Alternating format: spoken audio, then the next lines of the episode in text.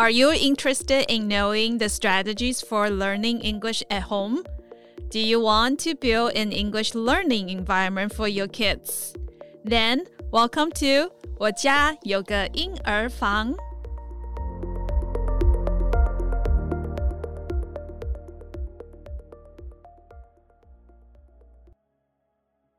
亲爱的听众朋友，大家好，欢迎收听我家有个英儿房。 语言学习好帮忙，我是主持人凯爸 Kevin。今天我们有邀请到一位杰出的英文家教老师 Nabi 做我们节目的来宾。他呢有多年的英文家教经验，曾教授过的年龄层也很广，包括国小到国中到成人，他都有教过。那么在今天的节目中呢，我们将深入探讨家教老师。面对不同年龄层学生的时候所遇到的情境，以及呢如何因应不同的课业需求和学习需求来准备不同学生的课程与教材。同时呢，我们也会讨论家长在协助孩子学习英文方面所面临的挑战，以及 Nabi 老师将如何给予家长们来做一些建议。首先，我先感谢 Nabi 愿意抽空来参加我的节目，欢迎欢迎 Nabi，你好，Hello，听众朋友大家好，我是 Nabi。哎，据我所知，Nabi 目前有其他的规划嘛，所以暂时没有在教，已经没有在教英文了。我觉得相当可惜哦。嗯、不过我相信呢，因为你当这么多年的家教，也遇到了许多不同年龄层的学生嘛，应该是一个相当有趣的人生经验呢。我比较好奇的是啊，但你当时是。什么样的机遇让你去当英文家教的呢？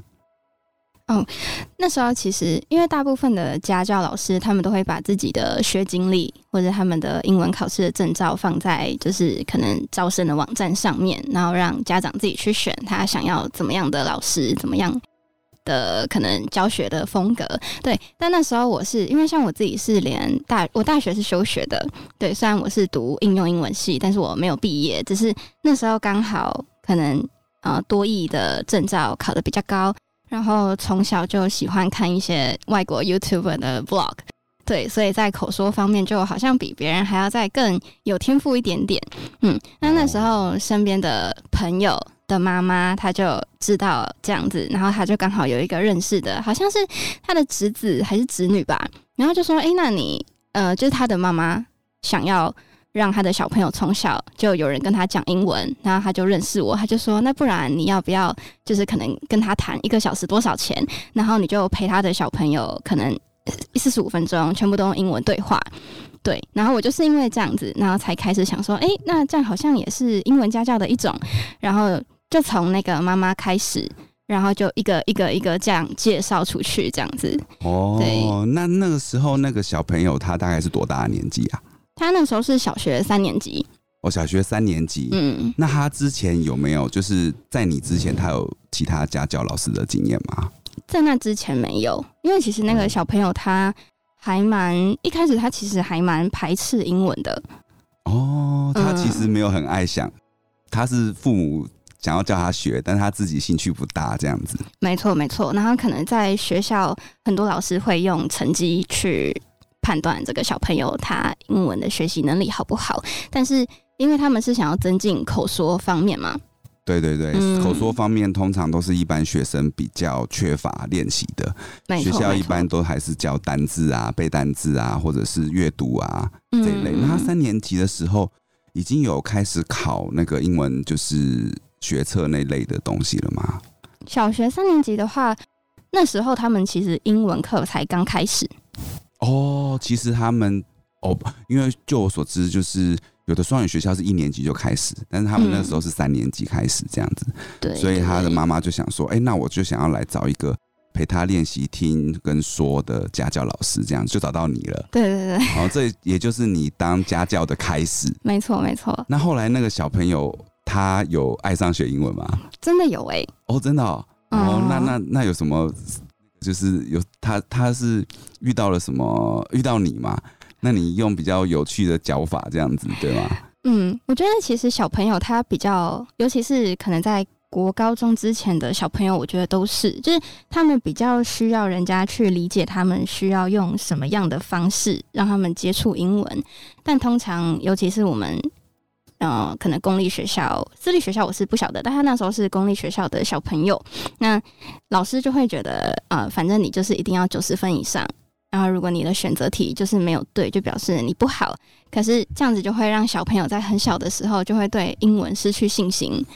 嗯，那那时候我就跟他讲说，其实英文就是一个很放松、很好玩的东西，它其实就是一个工具，就语言就是这样。所以你不用让自己有太大的压力啊！你就算可能看个卡通，然后你今天只会多了一句英文口说，那你也已经很棒了。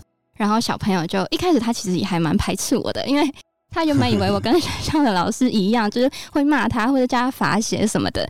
对，那因为我们那时候一个礼拜我就教他三节课，所以其实我们就是相处的时间还算多。哦，一个礼拜三节课，其实频率蛮高的，欸，蛮高的，蛮高的。而且他其实你你的教法跟学校显然就是不一样嘛，没错。然后也比较有趣，他的接受度就高很多，这样子。对对对。然后也提升他学习的乐趣了，这样子。对。那你这个学生之后，其他都是靠就是家长们互相介绍进来的，所以你还或者是说，还是你有什么其他方法来招生的吗？嗯，觉大概有七十趴吧，都是从那个妈妈开始，就是往外推广出去的。然后有一些是我觉得，哎、我好像教小朋友或者是到国中、高中的经验比较多了，然后我就自己去问我身边的人说，因为考多艺是大学毕业很基本的门槛，但大部分的人可能会可能差个十分，差个二十分，我就说，哎、那要不要我来教你怎么考试？就 我就把自己推荐出去，他说：“哎、欸，好啊，不然我就是英文一直被当，然后那不然你来教教看，然后就慢慢慢慢就哎、欸，多益这边也也就是扩展出去了，这样。哦，多益这一块的话，因为你考试有自己的心得嘛，你刚好就可以分享，嗯、然后顺便就教同年龄层或者是说比你小一点的那种，对，就是学生这样子。我知道有些父母他可能也不一定非常重视口语啦。”就是他们可能还是会以课业或者是其他的学习的需求来来要求，就是你们这个家教老师这样子。对，例如就是可能有一些基础单字啦，或者是文法。嗯，那国中生可能需要更多的阅读，甚至是写作的练习这样。那你会不会因为你教授的那个，就是你用什么方法来调整你的那个教学内容跟你的教学方式？假如说遇到这些不同年龄层，然后就读不同学校的学生的时候。嗯，我觉得我比较特别的是，我会就我第一堂课，就是我们会先试教，然后家长也会在旁边，然后我会花大概一半的时间去跟小朋友相处，因为小朋友多多少他们是比较相对来说比较坦率、比较直接的，所以可能你稍微跟他聊过天，你大概就会知道他喜不喜欢。那如果他其实真的。不喜欢的程度很高的时候，我就会另外花时间去跟家长讨论说，那如果他真的对单字跟阅读真的非常不喜欢，那我们要不要就可能换成口说，或者是换成用听音乐，或者是看影片的方式，其实也会达到差不多的效果。主要就是让他先把，就是从讨厌英文。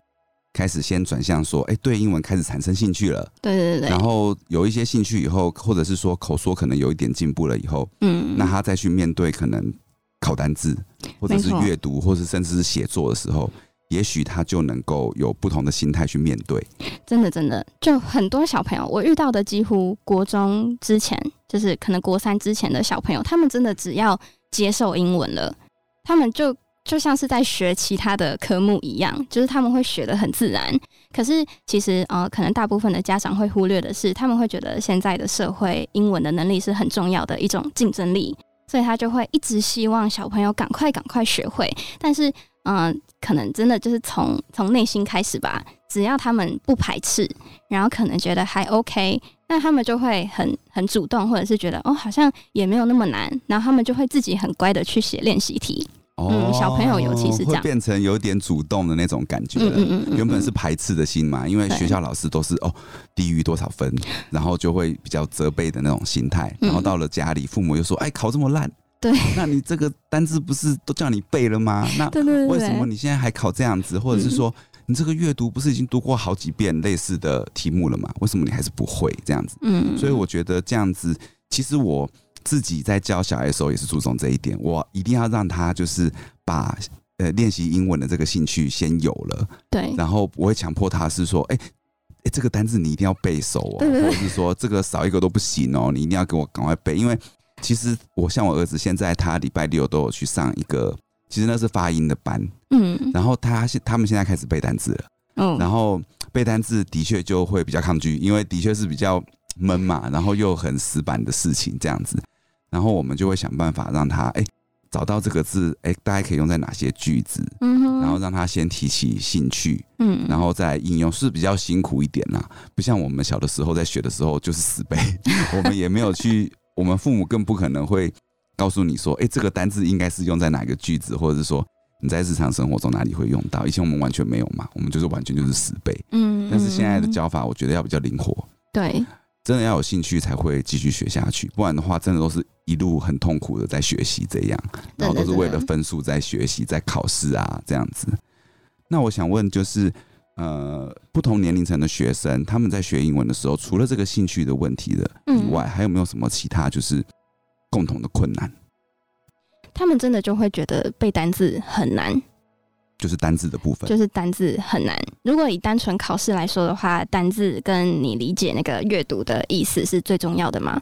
那他们其实，在写阅读测验的时候遇到的问题，也是因为他们的单字不知道是什么意思，所以当然他们整篇文章就会看不懂。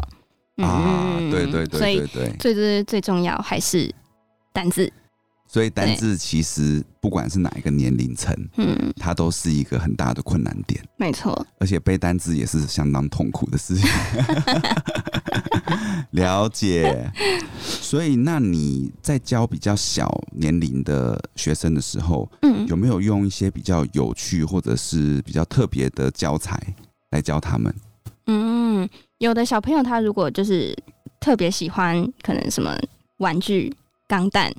然后我就会自己在 YouTube 上面可能找外国的那个 YouTuber，他们如果有在介绍一些开箱或是对之之类那种领域的影片的话，然后当然要挑他们听得懂的的素材。哦，比较浅一点的这一种，对对对，或者是去那个 Netflix 上面找卡通让他们看，然后他们可能就觉得哎、欸，这个钢弹好好玩，好好玩哦，然后呃，他们可能看到一半，因为那是英文，我会开中文字幕给他们。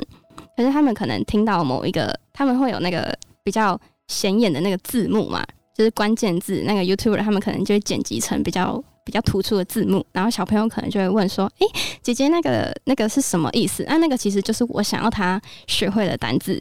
哦，就会因为刚好那个字就凸显出来了，这样子。对对对对，但是字嗯，就是前置作业在找影片的时候，真的会花蛮多时间的。因为你要过滤嘛，没错，要看好几遍适合的影片才有办法这样子。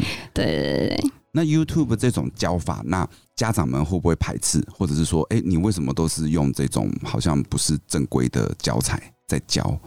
他们会不会觉得说，哎，这是好的吗？他们会不会认为就是老师就应该要拿呃英文的教科书，或者是比较正规的教材出来教？嗯，有没有遇过家长有提出这一方面的疑问或者是呃挑战这样子？嗯，我有遇到一个我印象很深刻的，就是因为我之前是在台中，然后我那时候接到一个住在台中七期的妈妈，嗯，然后她就是很很标准的就觉得你应该就是要用单字书。或者是你就是要照着学校老师的方法这样。那那时候其实我有跟他沟通过我的教学方法，就是我希望用什么样的方式下去教学，然后他还是非常非常非常不能理解。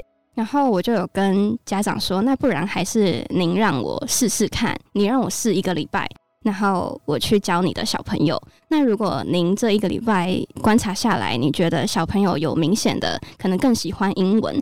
或者是他可能单字量就是变多了，他会勇敢说英文的话，那我就继续教下去。那如果您还是觉得我不行的话，那这个礼拜的家教费也没有关系，就当做是试教这样。对对对，然后家长就说：“哦，好啊，那你就试试看。”然后其实我还蛮有信心的，因为我觉得他的小朋友就是很喜欢，所以我就一样用我的方式去跟小朋友相处，然后家教，结果小朋友就真的。就是超级喜欢，然后那个妈妈后来就是态度就一百八十度大转变，她就说：“哦，我我真的没有想过原来可以这样，因为她自己小时候就是好像就是在不知道是双语学校吗？就是也是在那种很很制式的那种学校这样子被教育长大的，所以他会以为只有这种方式。对，然后他后来就说：“哦，就是呃，对不起，可能一开始态度比较强硬啊，或者什么。”我就说没有关系，因为本来就是需要慢慢用时间才可以的。所以那一次会觉得是一个蛮大的挑战，对不对？我觉得很酷，因为你一个礼拜就要让他的小孩就是到达一个程度的进步，嗯，然后让他妈妈改观啊，没错，就会说：“哎，不要再是学校那种有点填鸭式的英文教学。”对，因为他从小到大都是接受这样子的教育嘛。嗯，可是学生本身应该还是对英文还是有兴趣的，对不对？嗯哼，那位就是家长的学生，对，就至少不排斥啊。哦，所以他，嗯、那你一个礼拜就把他起死回生也很厉害。然后家长而且态度大转变。对。哦，那个那个学生大概他那时候大概是多大的？他那个时候是国，我记得好像刚升国中吧。哦，刚升国中，所以而且有在学校已经有双语教学过了，这样子。哦，小朋友本身没有。哦，小朋友本身是妈妈自己。哦，他的观念是认为说应该要这样子教，没错没错，照着课本或者是教科书这样子教。所以他一开始就很指引的教法嘛，对不对？因为现在的教法其实我觉得相当的多元，本来就不应该只限制在说用呃英文的教材来教，因为像。我儿子现在在上的安静班也是，嗯，他们也是会利用一些声音或者是影像，嗯，来带领，就是小朋友学习的会更快，而且更有兴趣。因为你一味只教课本上的东西的话，比较沉闷啦，就好像，嗯，学校现在之前教他们描那个注音符号，就是一直描一直描嘛。当然有一个好处就是你会描的比较好看啦，字会好看一点，但是同时也是 会比较磨灭掉那个创造性的地方啦。嗯，但是英文我觉得还是要以。有兴趣为主啦，真的。所以你准备教材的时候，一定都会去参考很多网络上的那个资源嘛，对不对？嗯嗯嗯。然后也当然也会用课本嘛，对不对？就是还是会用一些呃教材类的东西，就是书本类的。对对对，可能他们家长会把小朋友原本在可能国小的英文课本，然后也会拿出来，然后希望我把它当成教材，然后我就会把课本跟我自己。找的素材结合在一起，这样子。那应该也有遇过，有的家长可能就觉得那种英检的考试目标为、嗯、以那个为目标的家长，对不对？嗯，如果是很就是家长介绍的那种拓展出去的，他们其实会比较以口说口说为主。哦，大家知道你。带口说或者是带听力这些会比较强，对，对对，所以才会来找你这样。没错，啊，是我自己去找朋友或同学的那种才会是以，就是真的考试我要过门槛。我知道，我知道，同学的那种是因为你比较会考那，然后你来教授他们怎么样考高分。对对对，OK，嗯，那我想我想听听看你的建议，就是说以一个家长而言呢、啊，我们在家里。应该要做些什么事情，可以来帮助我们的小朋友呢？就是首先让他先有兴趣，嗯，来学英文，然后有兴趣了以后，我们是不是有什么方式能够，呃，可能用他学校的教材或者是网络上的资源，来加强他的一些英文说的能力，甚至是听的能力，这样子。想听听看你有没有什么一些你教教了这么多年以后，会不会有这方面的一些心得？这样子。OK。嗯、呃，如果以口说来说，像我自己小时候也是因为我对呃整理房间很有兴趣，然后还有布置空间的软装很有兴趣。但是因为都是外国人，他们的房子就会比较奇花嘛，他们就会弄很多这些有的没的东西。所以我那时候想要看这类的影片，我就只能去听外国的那些外国人讲话。虽然我一开始都听不懂，可是我光是看那个画面，然后听久了之后，就会大概知道他在讲什么。那因为嗯，外国的 YouTuber 他们在录影片，当然就像是我们现在台湾 YouTuber 一样，就是很口语化的。对，就是我们现在会比较流行怎么讲话，他就会怎么录影片。对，嗯，所以像小朋友的话，真的就是从兴趣开始，就真的从兴趣开始，他们会非常想要主动的一直去看。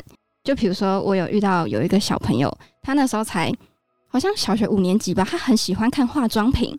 然后我那时候就觉得太棒了，因为外国的美妆 YouTuber 超级多。然后我就跟他讲说：“那你就去看某一个某一个姐姐的影片，然后他就会有很多口红的颜色啊，然后他会有什么眼影啊什么的，他就觉得很好玩。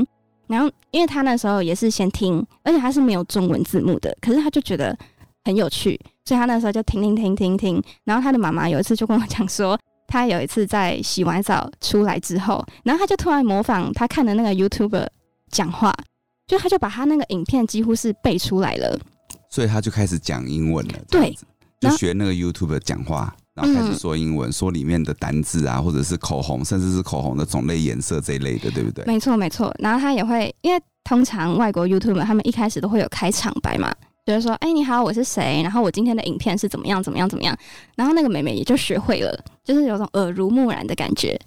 哦，嗯、那在那之前，他的基础大概是怎么样？嗯，就普普通通，然后不敢讲。哦、嗯，因为怕会被笑啊，或者是觉得自己什么口音很重，对，但他后来就整个超倒地的，这听起来真的是蛮有趣的。他最有兴趣的东西，他就会一直不断的去看，不断的去学，这样子。嗯，那你接触的学生是不是，嗯，大部分都是不敢讲？他们会不会觉得说，嗯，他也许会讲，但是他就是不敢开口？没错，我自己也有曾经经历过这一段。就是我小时候就很喜欢英文，然后有一次我在课堂上面，我可能想要跟老师回复，然后我就讲英文，但是那时候就被旁边的同学笑，然后我就有因为这样子觉得，哎，我是不是真的很奇怪？然后我一定要真的讲得跟美国人一样，我才可以算是会讲英文吗？所以我后来就不敢讲了。然后我在观察很多可能我的同学，然后或者是其他小朋友，就发现其实。嗯，以台湾的文化来说，大家会很喜欢去纠正别人的口音，就变成嗯，尤其是如果年纪比较小的话，就会很容易受影响嘛。我知道，我知道这一点，我也感同身受。尤其是我自己的家人，我在讲的时候，他也会觉得我口音很重。对，但是其实我是敢讲的。对，我觉得应该要营造在家里，应该要营造一个让小朋友敢讲的一个环境啦。嗯，因为谁有办法？因为不是母语嘛，谁有办法一开始就讲的跟外国人一样？我觉得那根本就是不可能，除非你很会模仿。没错，然后加上你可能又有一些语言天分，嗯、但是那毕竟是少数人嘛。嗯，我们怎么讲？我们一般平常就是讲中文啊。没错。那我们的口音，我是觉得我的口音还好啊，但是别人听起来可能就是口音还是有，那是没有办法的事。但是我觉得我讲的话，那外国人有办法听懂。嗯，那我其实我就很高兴，我就很高兴这样子。真的，真的。那你？怎么样去？你刚开始遇到这些学生，他们通通都几乎有这个问题嘛？嗯，你要怎么样去建立他们敢讲的那个自信心？就是你怎么样去带这件事情？我比较想要知道的是，老师怎么样去带？哎，让他们开，终于开始敢讲。其实他是会讲的哦，对对对，但是他只是不敢开口嘛，对不对？嗯哼，对，你怎么样去带领他们做这件事？嗯，最重要，我觉得就是真的就是鼓励他们哎，因为。呃，如果以西方文化来说，他们会很鼓励自己的小朋友各方面尝试，就算他可能，比如说他今天走路跌倒，他也会鼓励说：“你很棒，没关系，站起来就好了，你一定会学会，你很厉害。”对，但是可能，嗯、呃，有台湾的家长可能就会比较像是用指责的，对，所以小朋友的信心就会本来就没有多少，然后又会一直往下降。所以我在跟小朋友一开始见面相处的时候，我就会一直鼓励他们，因为他们其实他们真的很棒。嗯，他们只要敢开口说，就算连单字都不是，他们可能只是讲奇怪的一些什么东西，但是因为他们讲出来，他们很勇敢，然后你就鼓励他们。就小朋友其实是很需要被鼓励、需要被认同的。然后如果有一个声音一直在旁边支持他，我觉得时间久了，他们真的就会觉得我很棒的这种感觉。哦，嗯，所以你的教法真的是比较偏向。呃，外师或者是外国的那种教育方式，比较偏向鼓励的方式，让他敢讲。没错。敢讲一开始讲一定是比较不正确的嘛。嗯嗯。然后单字可能也智智慧也相当的少。对。但是他想要表达，他讲出来了。对对对。然后再慢慢慢慢的修正修正修正这样子。嗯哼。那这样子敢讲了以后，他可能就会想说：哎，我讲的好像这个句子好像少了哪些意思，嗯，我就。可能要去背单字来补强这一块，对，会不会？这应该是连带相关的嘛？没错，没错。像我以前自己在讲的时候，我常常发现我的字用来用去就是那几个字，嗯，然后我觉得，哎，我是不是应该要去找同义字？我应该会有更漂亮的讲法，就是说，所以我也会去看 YouTube，然后我也会去看，尤其是看电影或甚至是那种美国的那种肥皂剧，其实他们那种搞笑的那种 drama，对对对，其实他们里面也是相当的口语，嗯，而且他们会用一些比较有趣的字，然后我就会去学它。我以前就是这样子这样子走过来，但是我是觉得我现在的单字量还是不够啦，因为因为我觉得背单字可能是一辈子的事吧，对我们这种不是母语的人来讲，然后有些字你除非是真的很常用，你才会了然于心嘛，但是大部分的字可能都还是要学习，而且现在又多了一个更厉害的，就是网络用语。网络用语，不管是中文，有的时候中文你看了，你也不见得现在年轻人到底在讲什么嘛，你还要去 Google 说他们讲的那个到底是什么东西。对，那英文我想也是一样。现在的孩子们，他们学的东西很多是网络上来的，不管是 YouTube，还有现在流行的可能 TikTok 短影音啦，然后 Reels 这些东西，那有些会加字幕，有些不会嘛，所以你那些你就必须去想说，哎，他到底在讲什么东西？这样子。对。那我想。我最后想要问的一个，就是因为我觉得啊，你自己的学习经验应该算是一个比较可以拿来分享的，因为你在学的时候应该会有很多的心得，嗯，就是想说给现在的学生们怎么样去，不管是面对考试啊，或者是说要怎么样在自己可以的能力上来练习，呃，英文，把自己的英文程度加强。嗯，如果说今天你是要给一个像是中学生建议的话，嗯，你会怎么样去让他就是开始练习？如果他的基础就是可能只是算普普通通，嗯，像现在小学有几年的英文教育嘛，可是补习班也会，老实说几乎都是照着教材来教的，对，所以他们会有一定的单字量，可是，嗯、呃，我觉得大部分都还是不敢讲，很多几乎都是他也许听得懂。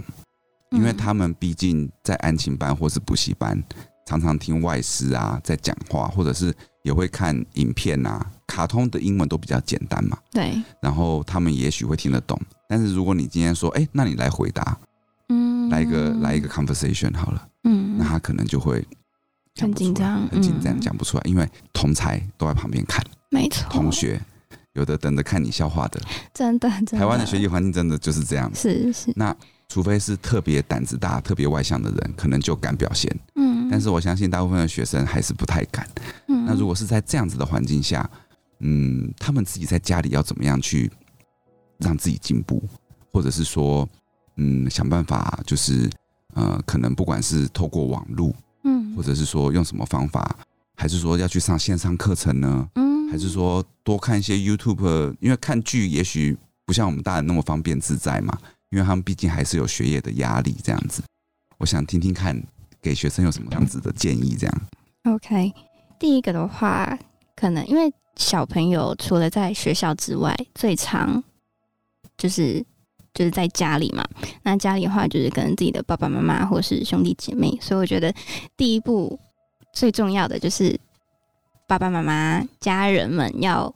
真的发自内心的去相信自己的小朋友是可以做得到的，然后去去真的很认真的了解说小朋友他真的兴趣是在英文上吗？因为我有遇到一个小朋友，他其实是真的不喜欢，但有时候可能他不喜欢的程度是三十分，但是他还没有到非常讨厌，他可能考试还是可以考个六十七十，还是会有一定的基础。可是，如果今天家长他真的硬要他去上那种美语补习班啊，或者是硬要他每天背十个单字才可以睡觉的那种，可能小朋友他会真的到极度厌恶，他就会直接放弃。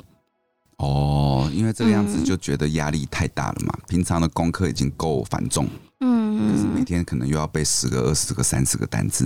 对对对对对，我觉得这是第一个最重要的，因为小朋友。会很在意爸爸妈妈的想法嘛？他们会想要被称赞，想要被理解。那第二个，刚刚有说到的是线上课程，对，我觉得线上课程是非常非常非常有用的。因为虽然我在一节课四十五分钟，我可以跟他们用全英文对话聊天，可是你跟真正的外师讲话的那种感觉，其实是更不一样的。对，嗯，然后他。可能真正呃，也不能说，也不能这样讲，就可能外国人他们是真的非常 positive，就是他们很真的就是非常阳光，然后他可以给你非常多能量，然后就是会让你让你觉得就是我我很 OK，然后我很厉害，就是嗯、呃，从家里开始，爸爸妈妈，然后到线上课程。那如果说到学校的环境的话，嗯，其实我觉得你只能从，比如说你去找一个你的同学。我那时候建议有一个小女生，我说，虽然我知道可能大家的眼光都不太友善，或者是他们可能会嘲笑你，但是你在就是班级里面有没有比较好的朋友？那他就说有啊有啊，我就说那你去尝试看看跟他讲英文，就是你去讲给他听，然后去跟他聊天，然后看他的反应，然后他就可能从一开始跟只敢跟他的好朋友说。然后，因为他的好朋友基本上也是会鼓励他嘛，就是会觉得，哎，你很棒啊，就你英文讲的比我好哎。然后他可能就会慢慢慢慢再一个一个拓展出去。如果他要一次让整个班级，或是比如说整个文化、整个社会接受，我觉得是不太可能的。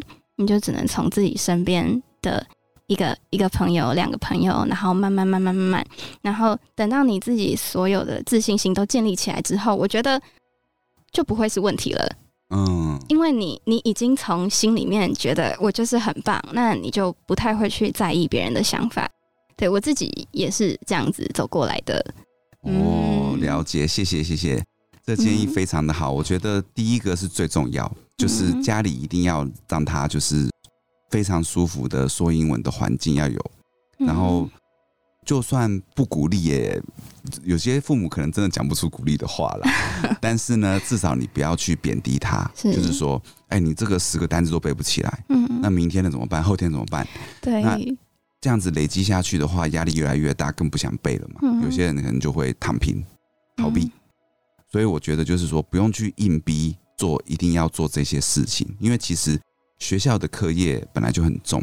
嗯，但是学英文一定要先从有兴趣开始来学，对，然后最后到最后敢讲，我觉得是一个相当漫长的过程啊，嗯，而且也取决于每一个人的能力啊，跟加上呃环境，嗯，然后如果像你刚刚说，哎，我找一个同学最要好的同学闺蜜，嗯，或者是好朋友，我们一起来练习英文。嗯，其实那也要对方就是愿意啦，就是如果对方也只是想要玩的话，那有时候也是蛮难的这样子。嗯哼，所以我觉得自己的动力要很大。嗯，而且就算真的不行的话，现在其实还有很多线上的可以去跟老外对话嘛。嗯，然后呃，可以跟或者是说家里如果说有请家教的话，就跟家教对话。嗯，然后这个频率也许会。一开始可能会比较多，因为你要先把英文练到一个程度以后，你再去自学，利用网络上的资源啊，或者是说，呃，YouTube 啊、Netflix 这些，还有现在的 TikTok，嗯，我觉得都是，呃，你尽量都是挑英文的来看，而且不要挑那些就是讲的很奇怪的语言的，我觉得还是要看一些比较正规的啦，嗯嗯，然后才不会说。嗯，你都学一些很奇怪的英文，可是其实那也许不一定是正规的应用嘛，是是比较偏俚语的那一种。那也不是说俚语不好啦，只是说呃要先学好嘛，然后才去学那些比较 local 的那种俚语，才是我觉得才是正确的啦。所以说现在的学生，他们应该是要能先把自己的这个英文练到一个程度，然后单字一定也会随着你能力的增强，然后你就会越背越多。嗯，然后因为你需要去讲的时候，你需要应用更多字嘛。对。然后你这个字应用的多的时候，其实你就慢慢慢慢的，你就会累积越来越多的智慧。然后你再去考那些阅读啊，或者是尤其是 listening 这种听力的东西，嗯，你就会觉得，哎，其实我已经进步很多。因为那个进步的程度，你应该是会很明显的感受出来嘛。对。而且你在分数上可能也会进步不少。嗯，如果你在开始有在提升的的话嘛，以你的经验来讲，对不对？你如果学到一个程度去考，哎，我再学一个程度再去考，嗯，那呢分数一定会越来越好啊。所以其实家长们其实不用太担心啦，因为你的小孩，嗯，如果说现在这个阶段还算不是对英文不是很有兴趣的话，可能要去想一下为什么，嗯，是不是以前都用比较负面的回应方式去面对？然后学校是不是的课业真的压力太大了？嗯，然后呃，之前英文是不是一直都没考好？是单字没有背好呢，还是怎么样？对但是他呃，也许是还是有一点点兴趣，只是说他不想去面对那个课业嘛。嗯，那我们就先从这个方面去转换看看，没错。然后想办法让他先有兴趣，然后再来考虑说，哎，那我觉得先有兴趣开始学了以后，其他的成绩才会慢慢的带起来，而不是说你一味的去要求他，就是你一定要去赶快背很多很多单字，一定要读懂这个，都是用死记死背的方式。那其实离听跟说就更远了嘛。对，也许听得懂。因为为了考试嘛，你一定要听得懂。因为考试基本上不会考口说嘛。对，我们并不是要去面试 interview 英文 interview 嘛。所以大部分的人遇到口说，大部分都是选择不讲。嗯，或者是我很怕旁边的人会笑我，所以是一个相当封闭的。是，所以要讲的话，可能比较内向的，就是可能用线上的方式。嗯，那有家教的就跟家教讲，有同学愿意一起学的就跟同学一起学。嗯。这样子的话，才会慢慢慢慢的进步了。对，而且，嗯、呃，现在的学生应该都知道说英文其实是一个蛮基本的了吧，对不对？因为以现在的职场来讲，嗯，英文能力我觉得已经不算是加分了啦。嗯，可以说是你基本的一定要懂了。那当然，如果我们不是去那种贸易公司上班的话，贸易公司上班可能要求的更高，你可能真的必须要讲了。但如果说一般的作业，就算是一般的文书作业的话，你的英文能力还是要到一定的程度啊。对，而且以后其实是 AI 的时代，是哎，现在人类可能之后我们都变成要下指令了。哎，虽然现在中文也可以下指令了，但是我觉得这些东西其实都是从英文世界他们转过来的。嗯，所以说你要得到很多，像现在有些人为什么他们能做自媒体？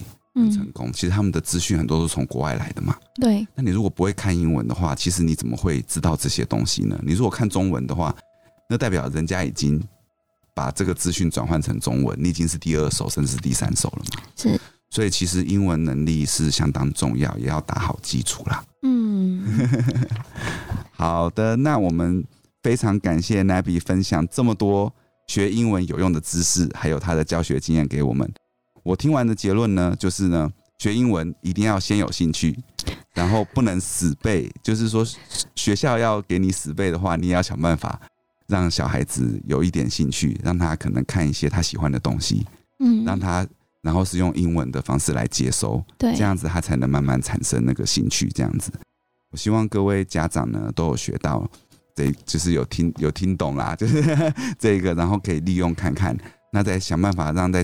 在家里有给一些嗯适合他们讲英文的环境啊，然后就算不愿意跟你讲的话，他们也可以跟同学讲嘛，可以跟家教讲，跟老师讲，甚至是呃就是如果能跟父母讲是更好的啦。对，好，最后呢，因为我们现在我家有个婴儿房呢，是一个全新的节目，我希望非常希望能跟大家互动，希望您能提供您的宝贵意见跟回馈给我们。